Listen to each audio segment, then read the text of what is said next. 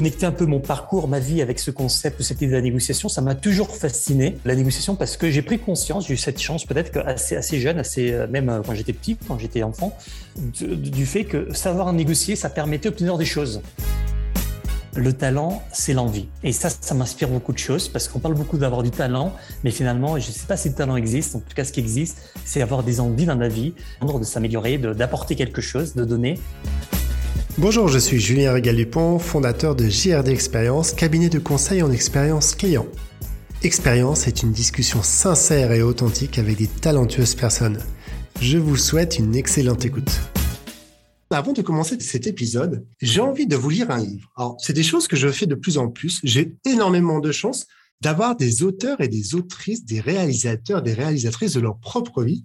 Mais aujourd'hui, je vais vous lire cette phrase, avec mon accent, bien sûr. Remember, nobody wins unless everybody wins. Ce n'est pas moi qui l'ai écrit, ce n'est pas Edward Beltran, mais c'est Bruce Springsteen.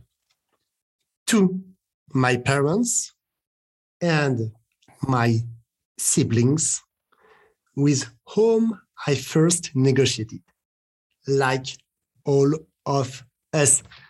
Bienvenue mon cher Edouard Beltran, ravi de t'avoir dans ce nouvel épisode d'expérience. Comment vas-tu aujourd'hui? Merci Julien de m'avoir invité. Euh, très bien et très heureux d'être avec toi pour euh, échanger pendant quelques minutes sur un sujet qui me passionne. Alors, un sujet qui te passionne, on va pas, on va parler de beaucoup de sujets, mais des sujets bien sûr autour de la négociation, mais pas que, d'expérience, qu'est-ce que c'est quand même une thématique très importante, et d'apprendre à te connaître, d'apprendre savoir quel homme tu es, comment tu es arrivé à ce jour à être, et on va attendre un petit peu en teasing, un expert international, non reconnu, qui parle de nombreuses langues, mais une langue qui me touche particulièrement, c'est une langue quand même qui tourne autour de l'empathie, de la confiance, et comment on apprend à, tout simplement, à mieux négocier en situations diverses et variées. Donc, mais avant tout, une simple question pour, j'allais dire, una pregunta, pour parler mm. commençar.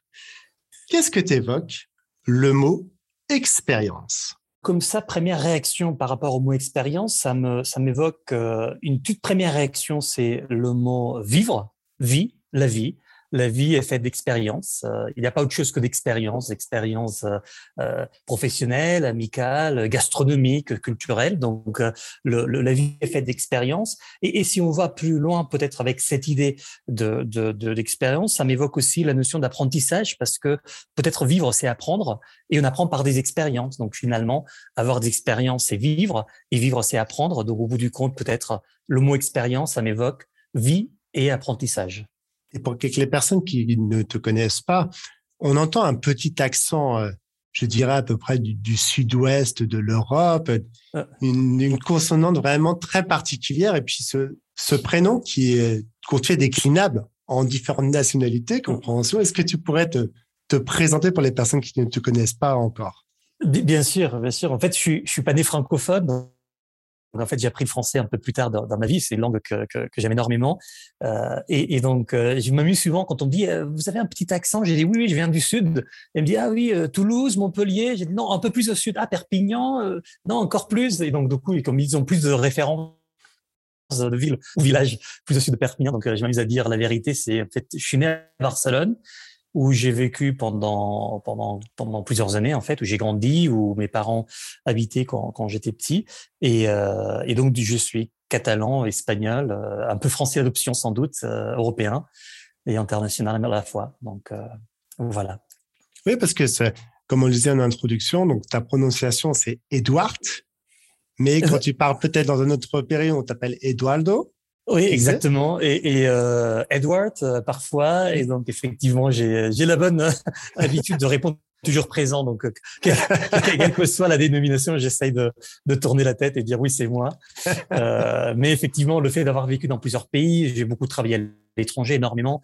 Euh, j'ai eu à peu près, je pense que tous les prononciations possibles de mon prénom. Donc voilà, j'ai pas, je suis ouvert à toutes sortes de prononciations. Ça me, ça me gêne pas, au contraire, ça me fait plaisir. En plus, c'est une part, c'est, euh, ça pourrait être un premier pas aussi pour une certaine négociation, parce que quand on arrive dans une scène de négociation et que je me trompe, alors j'exagère, je me tromperai pas parce que je, te connais, mais je t'appellerai euh, euh, Tlan, Bell. Est-ce que je peux parler à Tlan Bell? Et Comme on le fait, on entend des fois par téléphone. Moi, je m'appelle Rigal Dupont et il m'appelle directement. Bonjour, pourrais-je parler à Regente euh, Dupont? Alors, le Dupont, il est parti malheureusement, sa base de données n'est pas à jour chez vous. Est-ce que vous connaissez le RGPD Ah, RGPD, qu'est-ce donc? Donc, la, la, consonance, pour le coup, c'est vrai, l'approche, ça fait partie d'un sujet qui est très important pour toi. Et on va en parler, on va commencer à rentrer dans le sujet sur la, négociation, parce que tu es un négociateur aujourd'hui, simple, mais pas qu'un simple négociateur.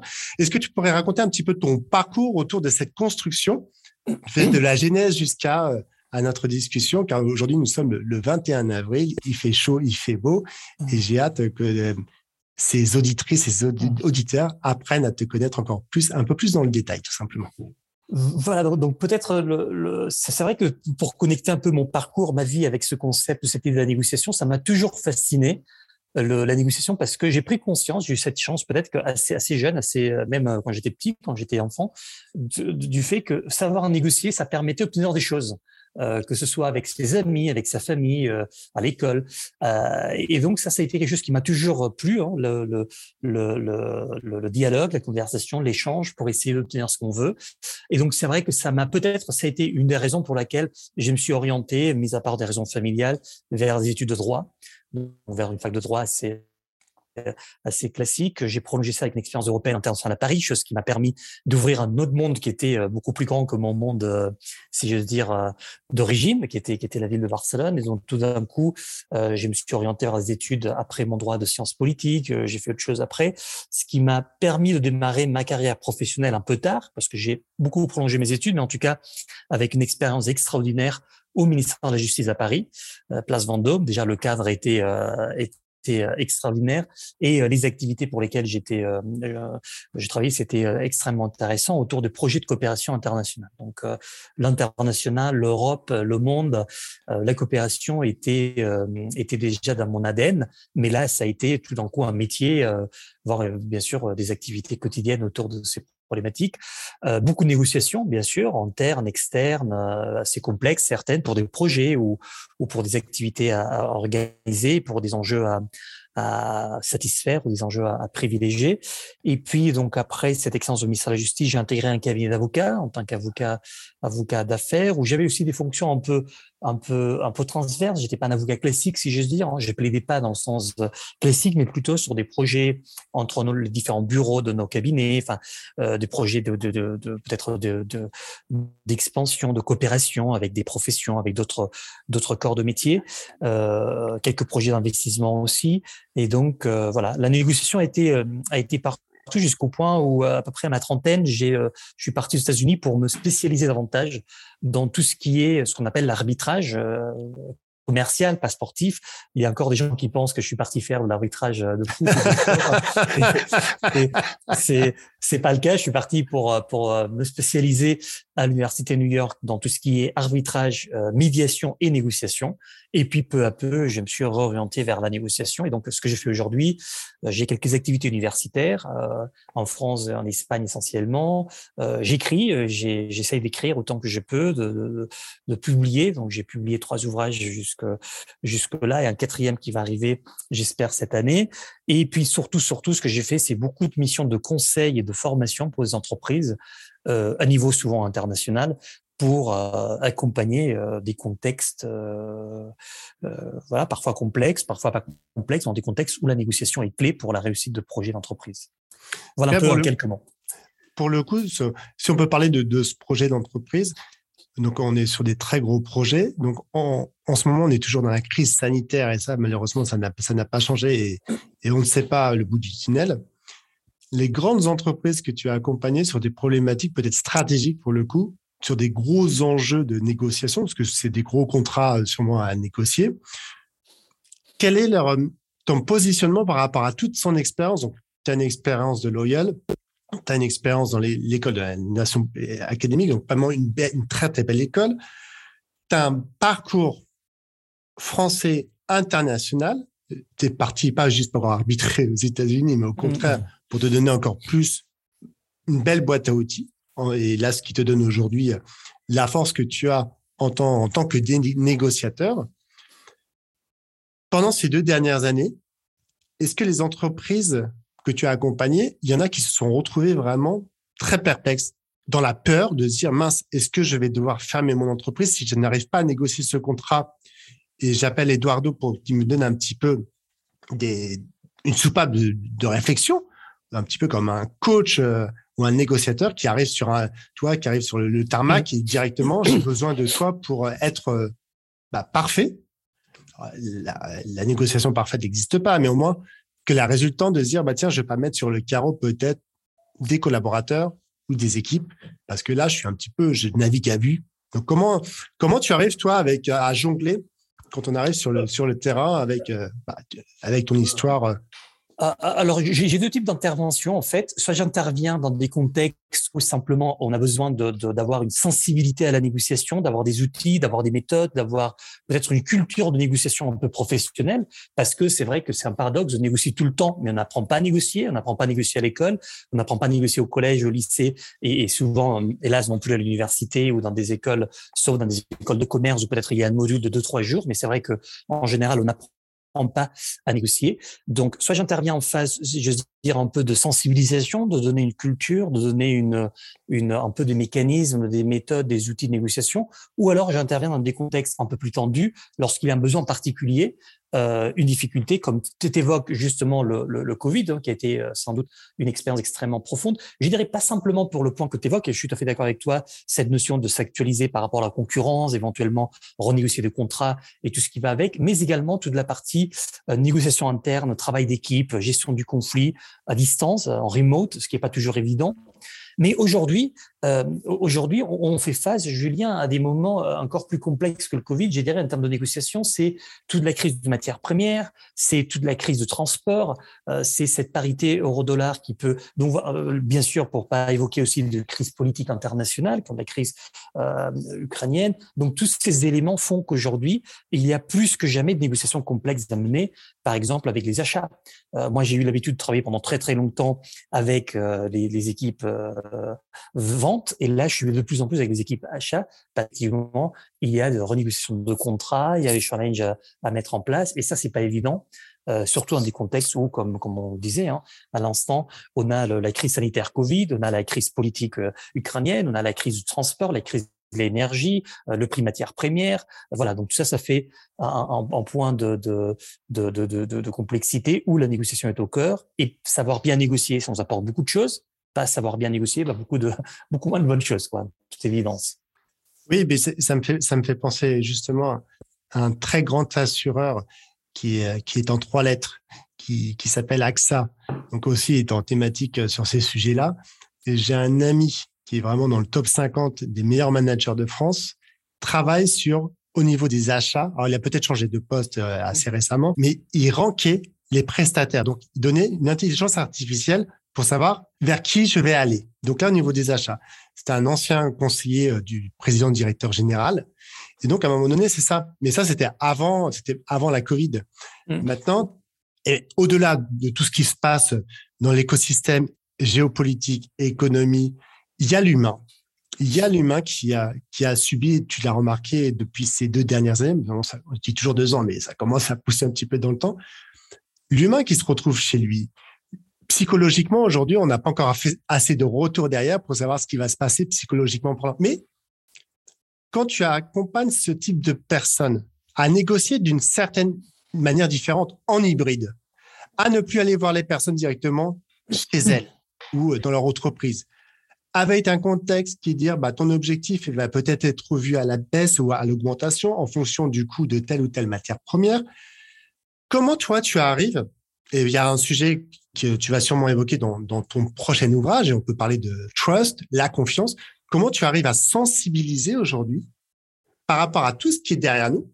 Comment tu gonfles les équipes en disant je suis avec vous, je vais vous accompagner pendant une période assez courte ou je vous vois dans trois mois, mmh. dans six mois. Tu vois, cette projection, parce qu'aujourd'hui, on, on, est, on, je disais, on navigue un petit peu à vue, c'est un navire. Absolument. absolument. Donc, euh, pas simple. Hein ce qui est fondamental dans des situations de crise, et là, en toute évidence, on vit plusieurs crises en parallèle, c'est d'avoir une méthodologie. Parce que c'est ce qui va nous rassurer, c'est ce qui va nous rationaliser et ce qui va nous aider à contrôler cette partie émotionnelle qui peut être si dangereuse en négociation, en, gestion de conflits, en communication, en travail d'équipe et dans tant d'autres situations. Donc en fait, je pense que la valeur ajoutée que j'apporte à, mes participants ou à mes clients, aux entreprises avec qui je travaille, c'est une méthode pour structurer, organiser, processer ce qu'on appelle la négociation, qui est souvent liée à, quelque chose de plus actif, alors que euh, on peut absolument préparer, euh, organiser, anticiper, avoir une véritable méthodologie pour euh, être beaucoup plus rationnel, beaucoup plus logique en négociation et un peu moins émotionnel, ce qui est quand même le risque majeur qu'on a dans ce type de circonstances, c'est-à-dire de partir sur les émotions, pas les gérer et se retrouver dans des contextes très difficiles, dans des accords qui sont pas convenables ou euh, ou, ou, voilà ou dans des situations vraiment difficiles. Donc, euh, je pense que cette notion d'avoir une méthodologie, d'avoir une approche structurée et structurante, c'est ce qui donne une valeur ajoutée à, à mes interventions. Et finalement, au bout du compte, qu'est-ce que ça rapporte chez les participants? Donc, sans doute plus d'assertivité, plus de sérénité, plus de confiance en soi, et potentiellement, cette méthode, ça apporte aussi, bien sûr, plus de réussite euh, dans ces négociations. Oui, c'est quelque chose euh, d'assez important et je te rejoins totalement pour euh, pour refaire juste un petit si personne les, personnes ne connaissant ne connaissant pas cette définition mais il y a il y a tu parles d'assertivité donc ça c'est quelque chose qui est très important je pense qu'aujourd'hui il y a l'assertivité il y a aussi l'écoute active sur les travaux de Carl Rogers donc il y a pas, mal de choses à, mettre encore plus en avant, je pense, quand si on faisait de la négociation pure. Maintenant, je suis face à toi. Nous enregistrons aujourd'hui par Zoom parce que tu es dans un autre pays que le mien. On aurait pu le faire en présentiel. Donc, je dois être encore plus en présence avec toi. Je dois encore plus t'écouter. Je dois être encore plus concentré et je dois, à mon sens, avoir encore plus préparé ma pédologie. Donc, préparer, préparer. Mais à un moment donné, ben, on peut, on peut avoir une fail. Est-ce que c'est de se dire tout simplement, step back, je vais voir directement avec mon directeur, je vais peut-être lui demander de venir spécialement pendant 30 secondes et il va répondre à votre objection, car je n'en suis pas aujourd'hui, je ne suis pas possible. Ou je vous donne la réponse dans un cadre limité. Et ça, je voudrais bien avoir ton retour un petit peu, tu vois, en version américaine, espagnole et puis mmh. française, parce que je suis latin, comme toi. Mm. On, on, donne toujours, nous allons faire ça, mais à un moment donné, si tu donnes pas le temps, t'as pas le retour, et donc qu'est-ce que tu fais? Bah, Ça part aux oubliettes parce que mm. processer, processer, et que derrière ça, euh, est-ce que je pourrais reparler à Julien? Non, il n'est pas disponible.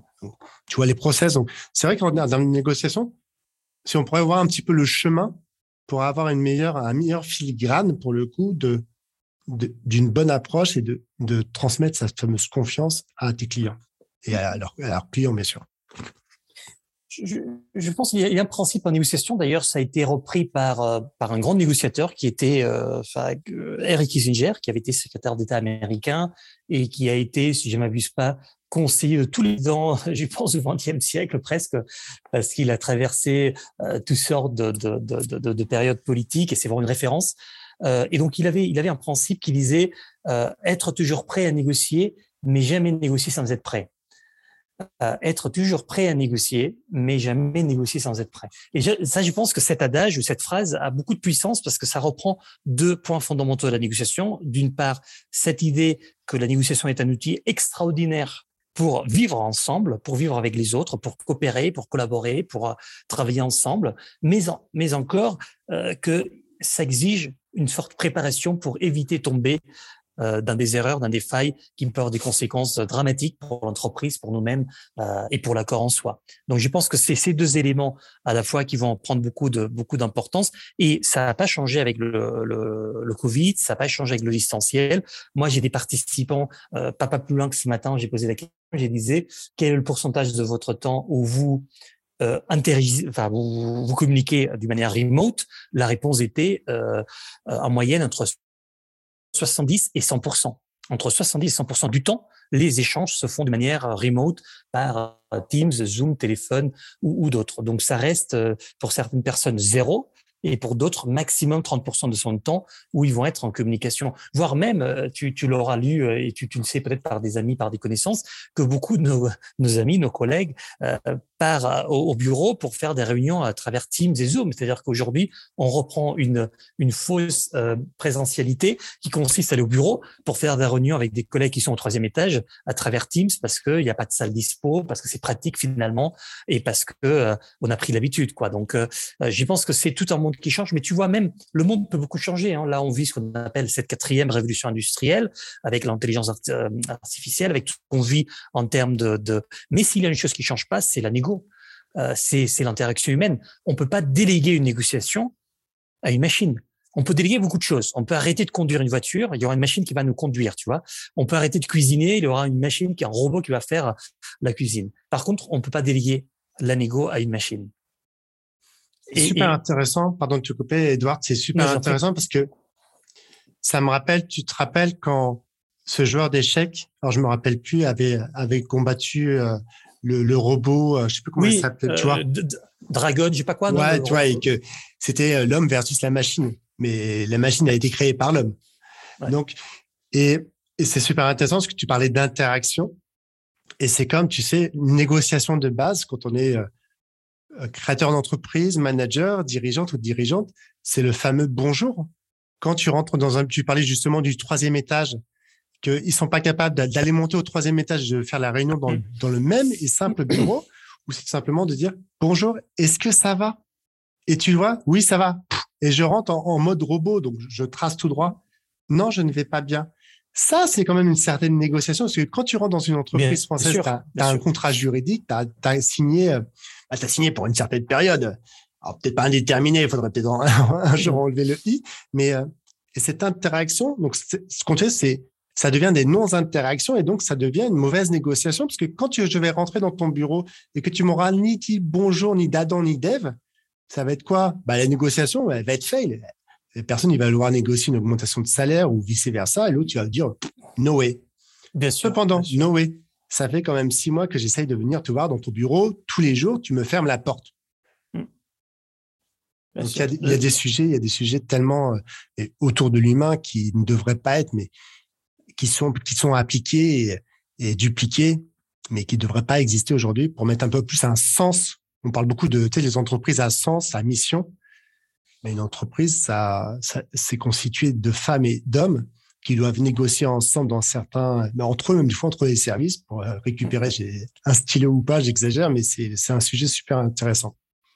Et surtout, il faut pas oublier qu'on a beaucoup de négociations euh, dans la vie professionnelle personnelle, mais on a encore plus de ce qu'on appelle nous de situations de négociation. C'est-à-dire, c'est pas négociation formelle, c'est négociation informelle, si vous voulez, dans une situation euh, euh, pas autour d'une table avec deux verres d'eau et, et un sujet, mais ça peut être dans un couloir, ça peut être à l'ascenseur, ça peut être par téléphone d'une manière assez improvisée, et qui représente quand même, d'après certaines études, 10 000 fois par an quand même. Donc 10 000, 10 situations de négociation euh, formelles et informelles par an, c'est à peu près une fois chaque heure. Et comme tu le disais euh, à très juste titre, je te rejoins complètement, si on oublie cet aspect, cet euh, aspect relationnel, on, rate quelque chose. Parce que, bien sûr, on va pas inspirer la confiance, on va pas se projeter sur le long terme. Il y a quand même des conséquences assez, assez concrètes qu'on va, qu'on va rater. C'est pour ça qu'on sait que les grands négociateurs, ils vont d'abord bâtir une bonne relation avant d'aller négocier. C'est d'ailleurs ce qu'ils font les diplomates. Quand ils arrivent à un nouveau pays, ils vont bâtir un networking de, contacts, un réseau, euh, même sans raison. Et c'est vrai que si on pense, et c'est un exercice que je te propose pour toi et pour tes auditeurs, de réfléchir à quand est-ce que ça a été la dernière fois que vous avez appelé un fournisseur ou un client sans raison, c'est-à-dire sans rien à demander juste pour savoir comment il va, juste pour savoir comment il se porte avec la crise. On le fait pas, c'est-à-dire que on a pris cette habitude malheureusement parce que le, le temps presse, on n'a pas le temps de le faire. Que quand on sollicite quelqu'un, c'est pour demander quelque chose. Euh, c'est rare le, les occasions, les fois où on va appeler quelqu'un juste pour dire voilà, je me demandais comment vous alliez depuis notre dernier rendez-vous, comment ça se passe cette coopération qu'on a mis en place, comment ça se passe du contrat, est-ce que vous êtes satisfait? La plupart du temps, c'est parce qu'on a quelque chose à demander et euh, euh, les relations humaines, c'est comme les plantes. Hein, si on arrose pas avec un peu d'eau et un peu de soleil, ça, se, ça va finir par, par s'éteindre. Alors, pour te répondre à tes questions, moi, je l'ai fait, euh, je l'ai fait à deux reprises aujourd'hui. Ah voilà, bien. Parce que je suis, je suis dans le don Et, euh, et je trouve qu'une une relation, pour le coup, euh, sincère et honnête et authentique, que je mets en place depuis, euh, bah, j'espère, depuis ma naissance, même s'il y a toujours des fails et des erreurs, c'est surprenant parce que c'est ça. Tu rentres tout compte fait dans l'émotion de la personne. Pourquoi vous m'appelez? Alors déjà, premièrement, j'espère que vous allez bien parce que j'ai entendu qu'il y avait eu un souci chez vous. Et là, tu casses la gaz, c'est ce fameux ice breaking. Et moi, j'ai une, oh, c'est voilà, c'est intrinsèque chez moi. Quand je commence comme ça, la personne me dit toujours, c'est bizarre, qu'est-ce qu'il va me vendre? Et quand j'ai commencé, attendez, déjà premièrement, moi je ne suis pas là pour vous vendre quoi que ce soit. Sinon, je pas pour des clients, pour, pour des prospects. non, j'ai juste tout simplement envie de passer un bon moment avec vous parce que j'ai appris une chose qui s'est mal passée chez vous. Et là, la personne ouvre la porte ou ouvre pas la porte? Deuxième standard, deuxième scénario, elle ouvre la porte progressivement. Et là, tu peux commencer à discuter avec elle. Et après, oui, tu peux dire, alors, on peut refaire éventuellement un point sur, sur le contrat, car ça fait quelques mois qu'il est en attente. Et là, la personne, elle est réceptive ou non en fonction de ça, son schedule, etc. Mais quand on passe par le, par le mot confiance et vraiment ce lien de causalité à effet, je vous appelle parce que je veux tout simplement avoir de vos nouvelles. Et j'ai, et ça n'a pas changé ma vie, ça n'a pas changé ma vie de mon entreprise. Si j'ai pas signé ce soir, je suis pas un commercial, je ne vais pas avoir mon objectif. Alors, j'ai plein d'histoires là-dedans aussi là-dedans, mais mm. je veux dire vraiment, tu as raison. Je trouve que c'est un exercice que de nombreuses personnes qui écoutent cet épisode devraient essayer, mais au moins, tu vois, peut-être à partir de demain, quand ils écouteront, essayer d'aller voir une personne ou de deux personnes par semaine et leur poser sincèrement une vraie question de sens et pas juste est-ce que euh, tu as rempli ton contrat? Est-ce que tu as fait ça? C'est vrai que ça, mm. tu as entièrement raison. C'est, bah, c'est, c'est, comme on dit, c'est la base. Hein. Mmh, absolument. Et on apprend ça forcément euh, parfois à l'université et à l'école parce que c'est effectivement tous ces social soft skills qu'on évoque aujourd'hui. Euh, et d'ailleurs, il y a beaucoup de recherches, beaucoup de littérature, beaucoup de. Ça fait marrer aux États-Unis. Il y a toujours des bouquins sur des sujets euh, comment parler avec un inconnu, enfin des choses comme ça qui qui se prêtent peut-être à des, à des connaissances un peu techniques. Mais euh, c'est vrai que c'est un savoir-vivre, un savoir-être, un savoir-faire euh, dont on a besoin pour être pour être un peu dans la réussite. Euh, autrement, c'est vrai que on rate quelque chose à la fois en termes d'expérience, on en parlait tout à l'heure, d'expérience de vie, mais surtout en termes de potentiel, parce qu'on peut pas aller jusqu'au bout de, des choses, on peut pas euh, identifier le besoin de l'autre, et, ça, ça nous empêche d'aller jusqu'au bout de la négociation euh, tel qu'on peut l'imaginer, sans doute. Oui, et euh, c'est bah, une, anecdote récente. Je suis parti pour le 70, 70e anniversaire, le 70e anniversaire de, ma belle maman à Amsterdam ce week-end. Et le dernier jour, le lundi, j'ai rencontré un Américain. Alors pour les auditeurs, les auditrices, ils savent pas, euh, j'ai de la famille qui habitait au Canada pendant 50 ans, donc euh, en Algérie, au Maroc, donc j'ai un petit peu, euh, un petit peu de, de, ça dans le sang, donc le côté américain pour le coup nord-américain. Et j'ai rencontré Tony, Tony New-Yorkais, qui est parti avec son épouse pour vivre. Donc officiellement, son épouse était scandinave, avait fait ses études à UCLA, puis après à New York, et ont décidé de vivre en Europe. Et donc il est devenu travailler dans cet hôtel et l'américain dans toute sa splendeur. Le, le top of mind, le, tu rencontres, tu les connais, les Américains, ils sont super bons, ils cassent la, gaz directement, mais en n'ayant pas derrière lui une logique de business pour le coup. Parce que là, je suis rentré directement, mais je dis, c'est super, Tony. Vous êtes arrivé, vous avez resté combien de temps ici? Il dit, forever. Ah bah, je dis, mais c'est mm. super parce que vous avez quand même quitté la Big Pomme, Big Apple. Mais dit, oui, mais c'est un, c'est un, voilà, mon épouse voulait revenir, en Europe. Et moi, je vais rester le plus longtemps possible. Donc, c'est à partir de là que je pense, que tu peux vraiment avoir une empreinte dans le cœur, dans l'émotion de la personne, sans surjouer, sans être dans l'improvisation, mmh. parce que là, là, certaines négociations, bah, tu pourras en parler un petit peu les, les mais il peut y avoir de la manipulation, de la, de la façon d'être, essayer de percevoir, mmh. entendre ou pas entendre. Bon, va se faire son chemin parce que tu as préparé. Mais toi, euh, est-ce que tu as eu, euh, dans toutes tes expériences pour le coup, mais pas que de négociation, mais tes expériences de vie, comment tu t'es dit à un moment donné, on a, a un petit peu parlé en introduction, qu'est-ce qui t'a été vraiment et donné le moteur aujourd'hui pour lancer, alors j'ai lancé cette activité parce qu'elle va continuer, elle va perdurer pérenne dans le temps, mais qu'est-ce qui t'a donné, est-ce que tu as eu des points d'accroche, des drivers en disant, bah, tiens, progressivement, step by step, j'avance, et là, le 21 avril de 2022, et quand tu seras en 2030 ou en 2050, quand tu seras dans le métavers ensemble euh, en version euh, web 50.0, qu'est-ce qui a été vraiment tes drivers dans, dans, dans le passé qui t'a accompagné aujourd'hui d'être bah, l'homme que tu es, tout simplement? Euh, je, pense qu'il y a, il y a un moment dans la vie où il faut, il faut, euh, et surtout quand on a eu la chance, qui était mon cas, de faire des études pendant très longtemps, de pouvoir apprendre beaucoup de choses et pouvoir se, se positionner dans un, dans un contexte de, de, de, de richesse intellectuelle, où on doit trouver un équilibre entre, euh, entre s'amuser avec ce qu'on fait, apporter quelque chose à l'humanité, euh, apporter quelque chose à la société, euh, l'humanité peut-être c'est un gros mot, mais en tout cas à, la société dans, laquelle on, on est, euh, et puis et puis avoir l'impression que ces deux choses ensemble ont, ont du sens. C'est-à-dire que on s'amuse parce qu'on a on a du plaisir à faire ce qu'on fait, et en plus n'importe quelque chose, et du coup ça ça, ça fait du sens de, de le faire. Et, et c'est vrai que quand j'ai commencé à partager ces journées de de de de, de conférences, de formation, de conseils, de coaching avec des professionnels qui étaient en session parfois difficile. Et je me rendais compte que les outils que j'avais acquis, la connaissance théorique et pratique que j'avais acquis depuis des années euh, dans différentes expériences professionnelles que j'ai pu avoir, des expériences réelles et concrètes, ça servait à quelque chose. J'ai eu cette impression que euh, mes journées étaient bien remplies à la fois d'un point de vue euh, agenda, si j'ose dire, avec beaucoup d'activités, mais que surtout, il y avait un impact avec ce que je faisais. Euh, et si je vais très très loin, j'ai, euh, je peux même me dire que j'essaie, enfin, que que que, que quelqu'un qui apprend à négocier d'une manière efficace, saine, euh, structurée, organisée, est plus heureux, a plus bonheur au bout du compte. Et, et donc peut-être, j'ai me dit que cette, ce mélange de, de, de m'éclater avec ce que j'ai fait, d'apporter des outils, des techniques, si au bout du compte ça peut permettre que quelqu'un soit plus heureux, une entreprise, une entité, euh, une personne physique, euh, voilà, la journée bien remplie et on a fait ce qu'on avait à faire euh, pendant cette euh, cette journée. Et donc on recommence le jour d'après et ainsi de suite. C'est vrai que je pense que les euh, on arrive, on, peut avoir une, une, une volonté dans la vie, mais si j'ai dit pourquoi je suis là aujourd'hui, il y a eu sans doute beaucoup d'accidents de parcours. C'est-à-dire que il y a beaucoup de logique à la fois avec ce que j'ai fait par rapport à ce que j'ai fait avant, par rapport à mes études, par rapport à mes expériences de vie, mais il y a aussi beaucoup de pas de logique c'est-à-dire que euh, j'aurais bien aimé être une, une rockstar, peut-être j'aurais bien aimé être pilote de ligne, j'aurais bien aimé euh, être diplomate, j'aurais bien aimé faire beaucoup de choses. Et finalement, j'ai fait un peu tout ça à ma manière, peut-être.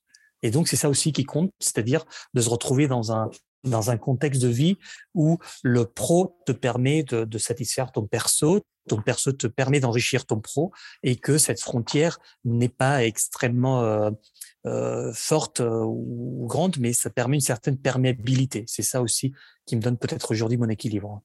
Mais on enlève le mot peut-être et c'est sûr, c'est sûrement ça qui te donne ce, ce, bel équilibre parce que es, toi, toi, en H24, j'avais un, un, ancien pilote de chasse athée que j'avais interviewé, Pierre athée en chouette, qui était, qui avait fait la guerre en Afghanistan. Donc, pour le coup, qui était sur la négociation de dire, tiens, là, j'envoie mon rafale, il faut que j'aille sauver le sniper, sinon le sniper, il, va tuer une personne, un Américain, et l'Américain, il va se retrouver malheureusement avec plus de famille. Mmh. Donc, il y a vraiment, pour le coup, c'est, toi, cette degré, ce degré très, très fort, donc cette, cette prise de décision très rapide. On va rentrer un petit peu plus dans une question plus pratico-pratique, pour le coup. On parle de retour d'expérience, le REX, c'est très français. On parle au niveau militaire du RETEX. Donc, je voudrais bien avoir ton, ton retour sur euh, deux cas concrets. Sur un qui t'a vraiment, un souvenir qui t'a vraiment impacté. Bon, il y a sûrement plusieurs d'autres. Comme tu disais, chaque, chaque soir, chaque réveil est différent du, précédent. Et, et un cas où tu as été laissé légèrement vaciller. Ça peut arriver parce que c'est, propre à soi, propre à chacun, propre à la structure. Si tu avais ces, ces deux cas, donc un cas franchement, waouh, tu dis, j'ai compris pourquoi j'ai fait ça et j'étais génial. Et un autre cas, un peu plus, ça a vacillé. Je me suis dit, bon, je sais pas si j'ai fait le bon choix ou pas. Écoute, peut-être pour ce qui concerne le premier cas, euh, j'ai en tête une négociation extrêmement complexe où il y avait plus de euh, plus de 70 parties prenantes, donc plus de 70 personnes ou entités impliquées avec cette négociation des conséquences euh, juridiques, économiques, euh, sociales, médiatiques même, parce que ça a été un cas qui a été assez médiatisé euh, en Europe, pour une négociation avec avec des syndicats dans un contexte très très émotionnel. Et je vais être honnête par rapport à, l'issue qu'on a eue. Je pense qu'on n'a pas obtenu ce qu'on attendait, mais je pense qu'on a eu cette fierté d'avoir fait tout ce qu'on a pu d'un point de vue professionnel, d'un point de vue technique, d'un point de vue euh, personnelle aussi. Et, donc ça, ça a été une expérience pour laquelle je pense que nous avons tous appris, parce que c'est vrai que le résultat n'a pas été ce qu'on souhaitait. Il y a eu un plan social extrêmement complexe, avec voilà beaucoup de gens qui ont qui ont peut-être souffert à titre personnel, beaucoup de. Mais euh, c'est vrai qu'on a eu cette confiance qu'on avait fait. Moi, j'étais euh, dans un rôle plutôt de facilitateur, donc j'étais même pas médiateur, hein, j'étais simplement consultant en tant qu'expert pour faciliter ces négociations. Et euh, c'est vrai que tout le monde, on s'est dit au bout du compte, on a fait ce qu'on a pu. C'est vrai qu'on n'a pas réussi sur tous les aspects, on a réussi sur beaucoup, donc déjà on peut se réjouir là-dessus. Mais surtout, c'est que je pense qu'il y a, euh, il n'y a pas toujours une obligation de résultat à négociation. Et donc je pense que le fait d'avoir fait tout ce qu'on a pu, d'avoir mis euh, la bonne volonté, euh, l'énergie, le travail, euh, donc ça, ça nous a donné beaucoup de beaucoup de confiance en soi. Et j'ai un deuxième exemple, puisque tu demandes un exemple dans lequel j'ai réussi, j'ai obtenu tout ce que je voulais dans cette négociation. Et encore une fois, j'étais consultant, donc c'était pas pour moi, c'était pour pour mon client où j'ai dû négocier. Mais j'ai vu autant de détresse euh, chez l'autre partie, détresse émotionnelle, peut-être pas justifiée, peut-être pas justifiée. C'était peut-être une détresse euh, euh, personnelle plus liée à, à, une mauvaise gestion de ses émotions, plus qu'à une perte financière euh, conséquente, ce qui n'était pas le cas.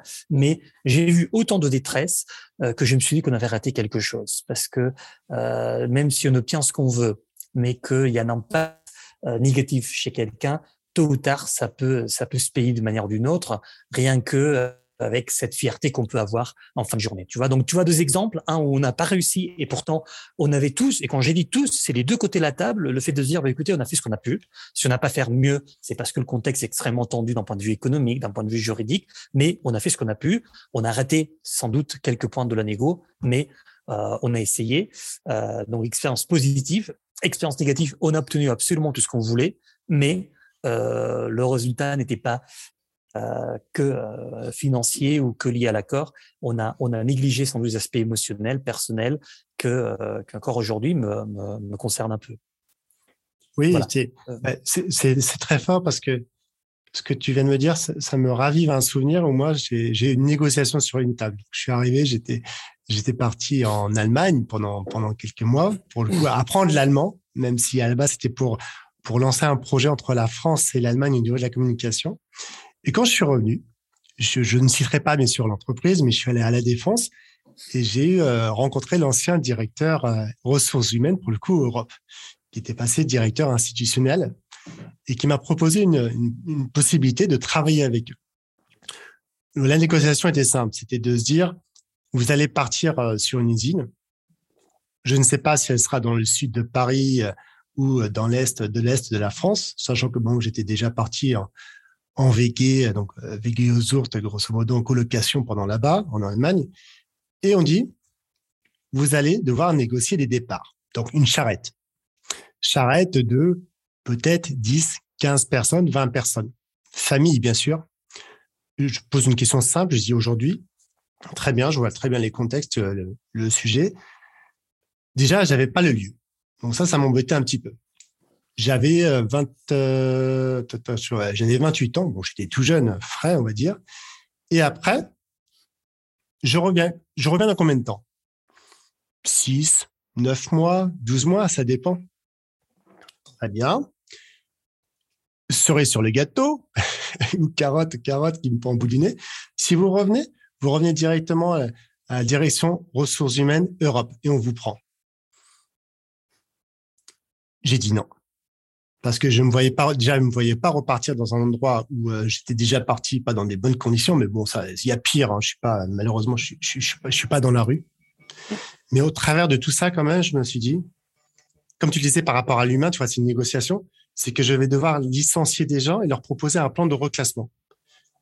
Il va falloir que j'aille étudier un petit peu toutes les personnes, savoir d'où, pourquoi elles sont venues dans cette entreprise, pourquoi elles partent, parce qu'il y a un plan, et je vais devoir les reclasser. Et je ne serai pas sûr de reclasser tout le monde. Donc, hommes, femmes, famille et enfants. Et quelques jours après, après réflexion, je lui dis non, je ne me vois pas. Oh, j'avais posé des questions, détails. Euh, ça se passe comment? Est-ce que vous me payez l'hôtel? Non, vous serez un truc désaffecté dans l'usine à côté. Bon, je me suis dit, bon, euh, sur un matelas pendant neuf mois, à, essayer de sauver des gens, à être le bon pèlerin, j'avais dit non.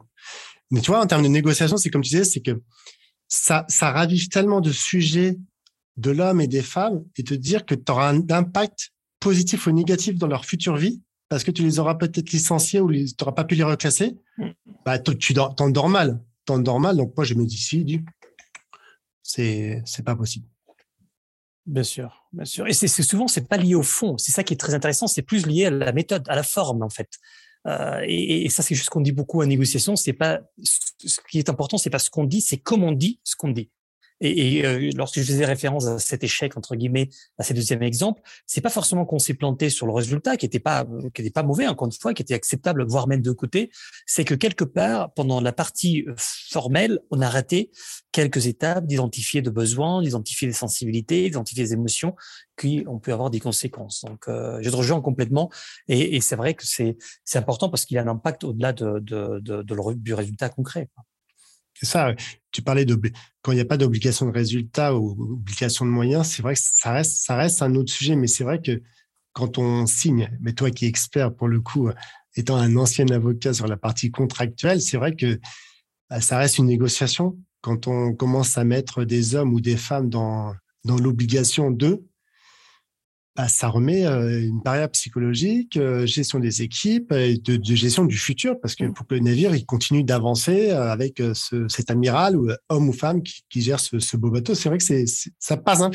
Est-ce que toi, tu as vraiment vécu de, durant toute ta carrière, vraiment, hormis bien sûr la méthodologie que tu as impacté, que tu as créé, co-créé en observant tout ce qui se passe autour de toi, est-ce que tu trouves qu'il y a cet embryon, pour le coup, il est plus maintenant attaché à des valeurs humaines. Plus on prend en compte l'homme dans sa femme un peu plus dans sa globalité pour trouver une meilleure solution où ça dépend des, des contextes et des négociations où tout compte fait, on est toujours au même niveau. Alors peut-être au niveau de la France, peut-être dans les autres pays, il y a d'autres stades, mais comment toi tu trouves la situation aujourd'hui et les évolutions par rapport, à, par rapport au passé? Je pense qu'on a, vécu une, évolution fascinante et, très, très, très forte euh, depuis une vingtaine, une trentaine d'années. Euh, euh, c'est-à-dire que, tu sais, en négociation, on a deux grandes stratégies. En gros, on est compétitif ou on est créatif, ou on est un mélange des deux. Et bien sûr, souvent, on est entre les deux. Mais c'est vrai que si on, si on regarde même les films, tu vois, les films des années 80, on voit des héros qui étaient euh, des gens très agressifs, très autoritaires, très très compétitifs. Euh, on voit un film très connu, enfin le euh, Wall Street avec Michael Douglas de, la version 1, enfin première des années 80, où si je m'abuse pas, le réalisateur disait on avait imaginé qu'on était en train de, faire un monstre avec le personnage, un type agressif, autoritaire, où il dit des choses qu'on voit aujourd'hui très négatives sur l'argent, sur la réussite. Euh, euh, où il dit cette phrase, il dit euh, je ne te parle pas de gagner beaucoup d'argent, je te parle d'avoir ton jet privé. Enfin, tu vois, c'est ce genre de choses, tu vois, où, où, où aujourd'hui ça nous paraît presque choquant, démodé, voire old fashion.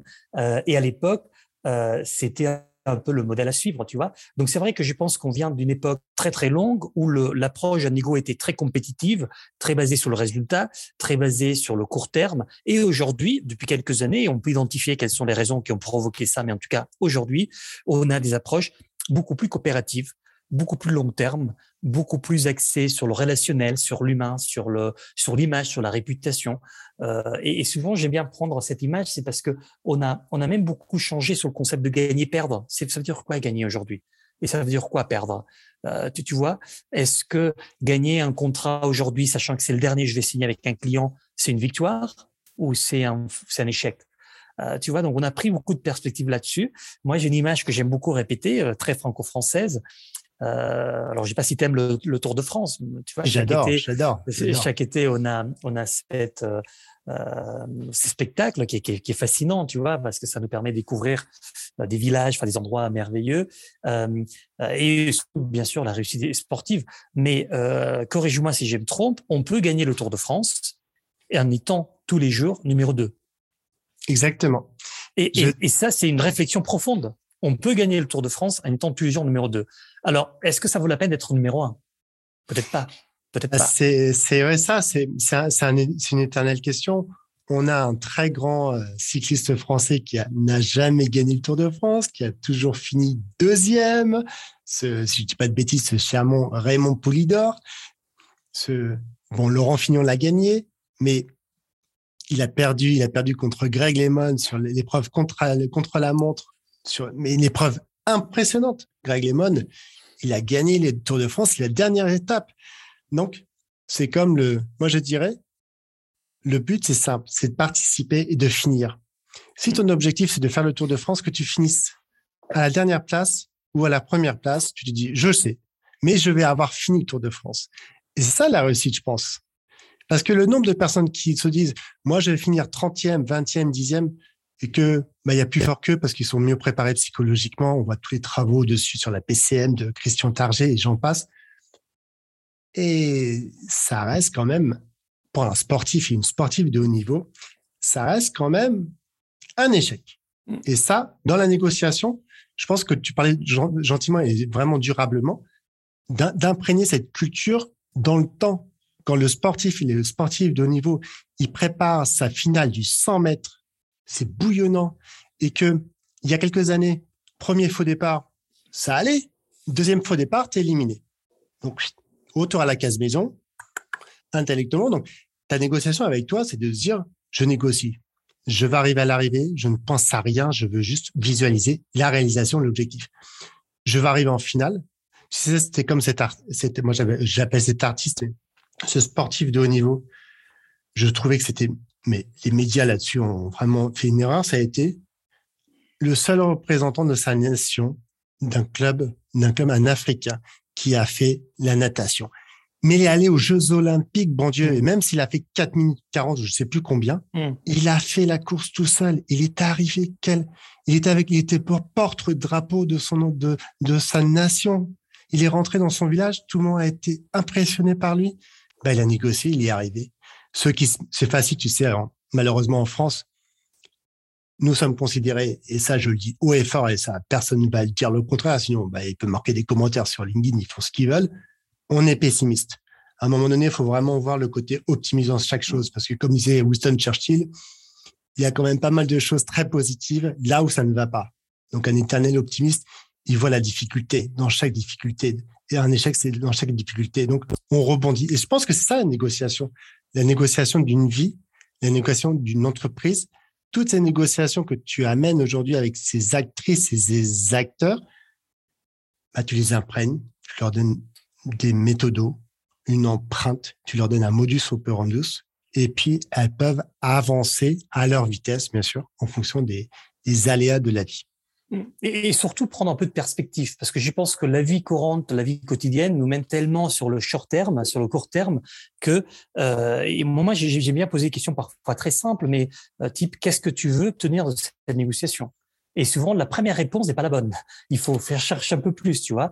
Bah, je veux clôturer un deal, je veux signer un contrat, je veux vendre tel produit, mais est-ce que c'est vraiment ça ce que tu veux? Et, et, on cherche plus loin et on voit non. En fait, ce que je veux cette négociation, c'est établir une relation de confiance avec un acteur clé pour le développement de mon entreprise. C'est ça l'objectif de ma négo. C'est pas vendre. Je m'en fous de vendre. En fait, vendre, enfin, tu, tu vendras plus tard. Si c'est pas aujourd'hui, ça sera demain. Mais vendre, c'est simple. Hein. Vendre, c'est la chose la plus simple qui existe c'est il suffit juste de baisser le prix jusqu'au point où le mais mais c'est c'est pas pour ça mm. qu'on va être un grand vendeur tu vois. Et ça je pense que euh, c'est un sujet que j'aime beaucoup travailler à la fois à l'université avec des euh, des jeunes étudiants ou en entreprise avec des négociateurs beaucoup plus expérimentés c'est qu'est-ce que tu veux obtenir de cette négociation? Et t'arrêtes pas la première réponse parce que c'est pas la bonne souvent euh, il faut chercher beaucoup plus loin. Euh, et, tu vois, ça en fait marrer parce qu'on on, en parlait à l'instant. Tu me posais la question de s'il y a eu euh, une évolution dans la, philosophie de la négociation. Et on vit encore avec des anciens. j'ai parlé encore, j'ai échangé avec quelqu'un qui me disait utiliser un langage extrêmement agressif pour parler de ses clients. Il me disait oui, il faut les attaquer, bah, attaquer qui? Ton client, mais tu vas faire quoi? Tu vas le tuer et après euh, qui va acheter tes produits, tu vois? Ton client, un ennemi qu'il faut attaquer. Ton client, c'est un partenaire, c'est un business partner avec qui tu peux développer plein de choses si tu es dans une optique de confiance, de créativité, de sincérité, de transparence. Alors maintenant, ça veut pas dire non plus tout dire, tout mettre sur la table, mais ça veut dire qu'est-ce que tu peux faire avec lui?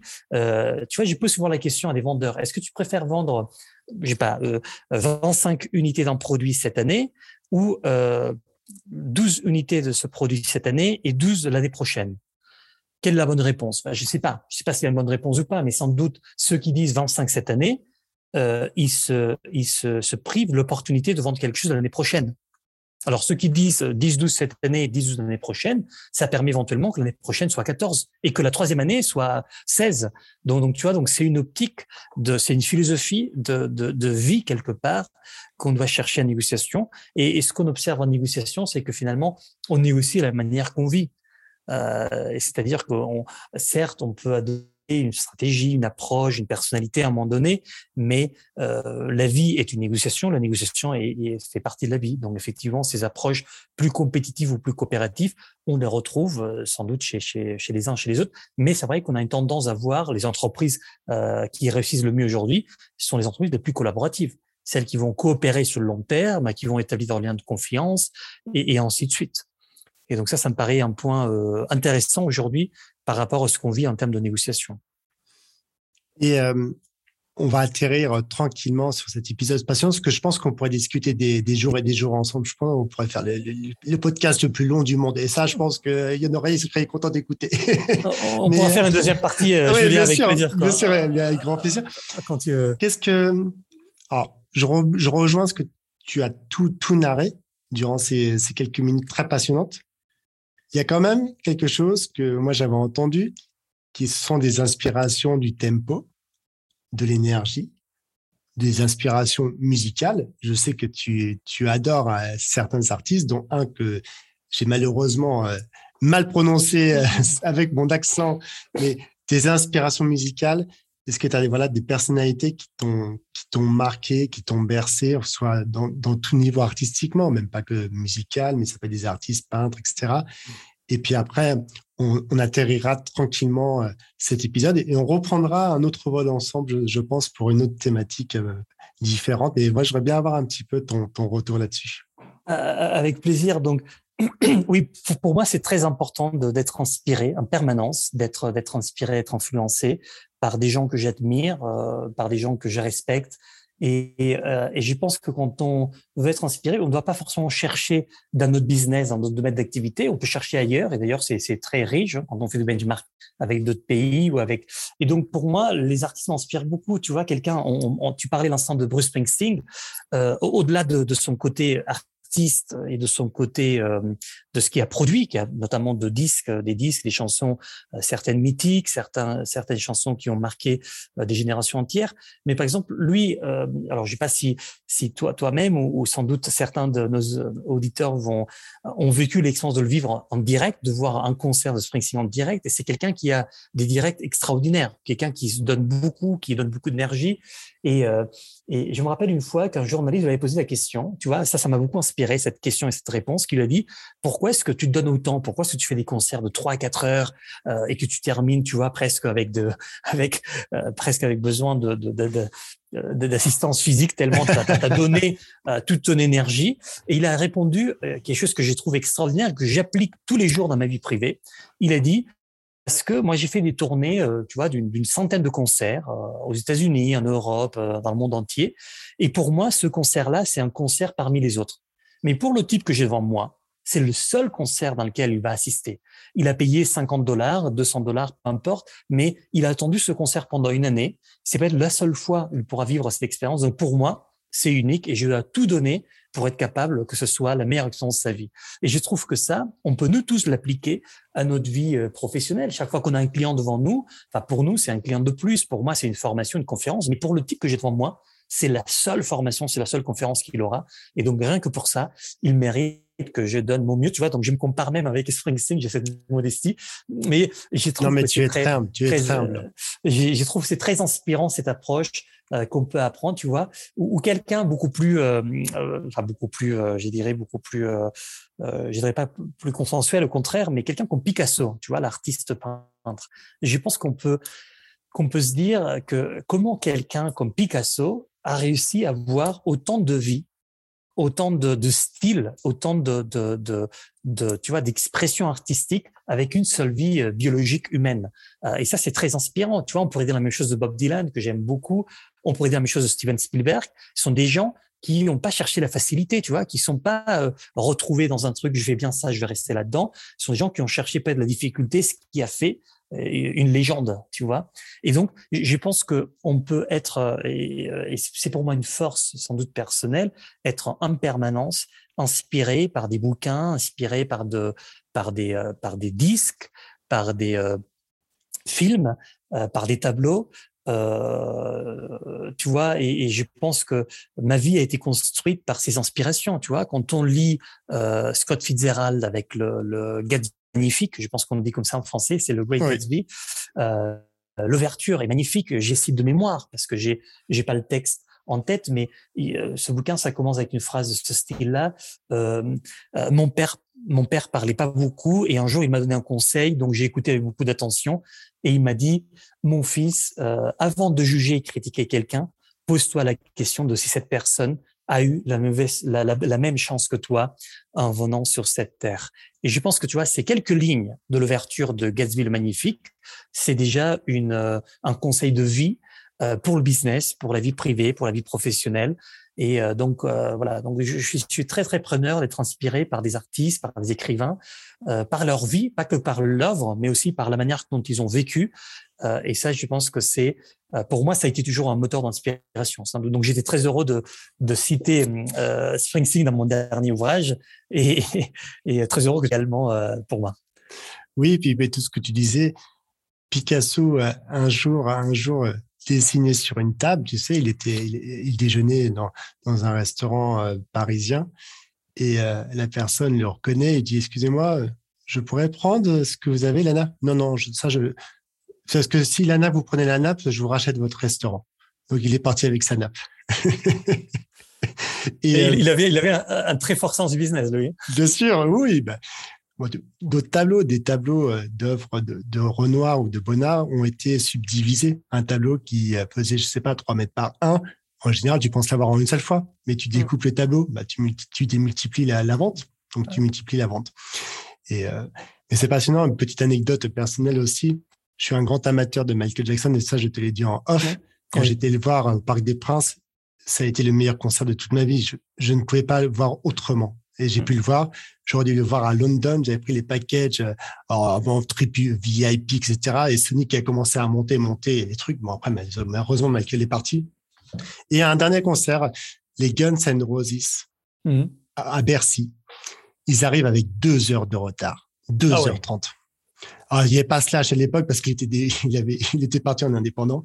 Et là, et là, ça monte, ça monte, ça monte, ça monte. Et il commence par Welcome to the Jungle. Et là, c'était impressionnant. Et après, chaque artiste, pour le coup, en termes de négociation, c'est super important, chaque artiste a fait un solo entre 4 et 5 minutes. Tous. Axel a fait son piano, il y a le guitariste qui avait remplacé euh, Slash, il y avait mm. tous, tous les guitaristes, ils ont tous fait quelque chose de manière indifférente pour donner encore plus d'impact. Donc, qu'ils soient arrivés ou pas arrivés en retard, c'est pas grave, ils ont fait 2h45 de concert. Ils sont partis avec 2h30 de retard mais les gens étaient souriants. Et ça, c'est le plus important, je pense. Comme tu disais, la, la rationalité, la raison d'écouter ce qu'on a envie de transmettre. Et ça pourrait être un, mot de fin. On va arriver tranquillement sur l'atterrissage. Si tu aurais euh, une phrase, une phrase, un mot de conclusion de, de cet épisode, est-ce que tu vas laisser tranquillement euh, sur ton passage dans la vie des uns et des autres et des institutions, des ONG, des entreprises, quel pourrait être ce message, cher monsieur? Alors, euh, est-ce que ça peut être une citation, par exemple? Ah, tu peux dire ce que tu veux, tout est euh, libre. Alors, euh, moi, souvent, euh, puisqu'on a parlé beaucoup de, de, de, de négociation, d'interaction humaine, de business, de réussite, finalement, euh, moi, il y, a, il y, a, une phrase encore d'un chanteur, comme quoi on est toujours inspiré par des chanteurs, par un chanteur belge, Jacques Brel, qui disait Le talent, c'est l'envie. Et ça, ça m'inspire beaucoup de choses parce qu'on parle beaucoup d'avoir du talent, mais finalement, je ne sais pas si le talent existe. En tout cas, ce qui existe, c'est avoir des envies dans la vie, de s'améliorer, d'apporter quelque chose, de donner. Euh, et ça, je pense que c'est le véritable talent. Donc, euh, je pense que ça, c'est aussi une source d'inspiration de me dire, euh, au-delà du talent que je peux avoir, euh, j'ai une envie. Et, je vais essayer de, de, faire mon mieux pour y arriver. Quoi. Donc voilà. Donc le talent, c'est l'envie. Jacques Brel. Euh, J'espère que ça, ça va être inspirant pour tes auditeurs et pour nous tous. Mais totalement. Et puis moi, je peux que, te remercier euh, pour pour cet épisode inspirant avec un, avec un homme inspirant qui qui a fait beaucoup de choses, de belles choses dans sa vie et qui accompagne avec sa simplicité, son humilité, son écoute, son envie de faire grandir les personnes dans le temps pour le coup et pas juste sur, sur un one shot et de comprendre que quand on est face à elle, on peut faire très simplement les choses quand on est humain et on est ouvert à l'échange et aux échanges en termes de négociation, complexe, pas complexe, mais tout simplement que ce pacte de confiance soit instauré très rapidement et compris par les uns et les autres au bon moment voulu. Donc, merci beaucoup. Comment on fait pour te contacter très simplement si les personnes ont envie, et intérêt, vous avez intérêt de contacter Edward après cet épisode, comment elles peuvent te rencontrer tout simplement? Euh, toujours, euh, toujours, c'est un grand plaisir d'être en contact avec des gens qui s'intéressent à ces problématiques. Donc, euh, bien sûr, par LinkedIn, par exemple. LinkedIn, c'est une très bonne manière d'être en contact. Instagram également. et sinon, donc par par par email à partir de, de mon site web euh, euh, mais LinkedIn, c'est très bien, ça permet de partager, ça permet de partager beaucoup de choses, d'être en contact, et donc voilà. Mais dans tous les cas, toujours très heureux de rencontrer de nouvelles personnes qui s'intéressent à ces problématiques-là. Bah, keep in touch, cher Edward, muchas gracias. Et Merci. A pronto, a la próxima vez, comme dirait en espagnol. À très bientôt. Et merci, merci, merci, Julien pour, pour cette expérience. Avec grand plaisir.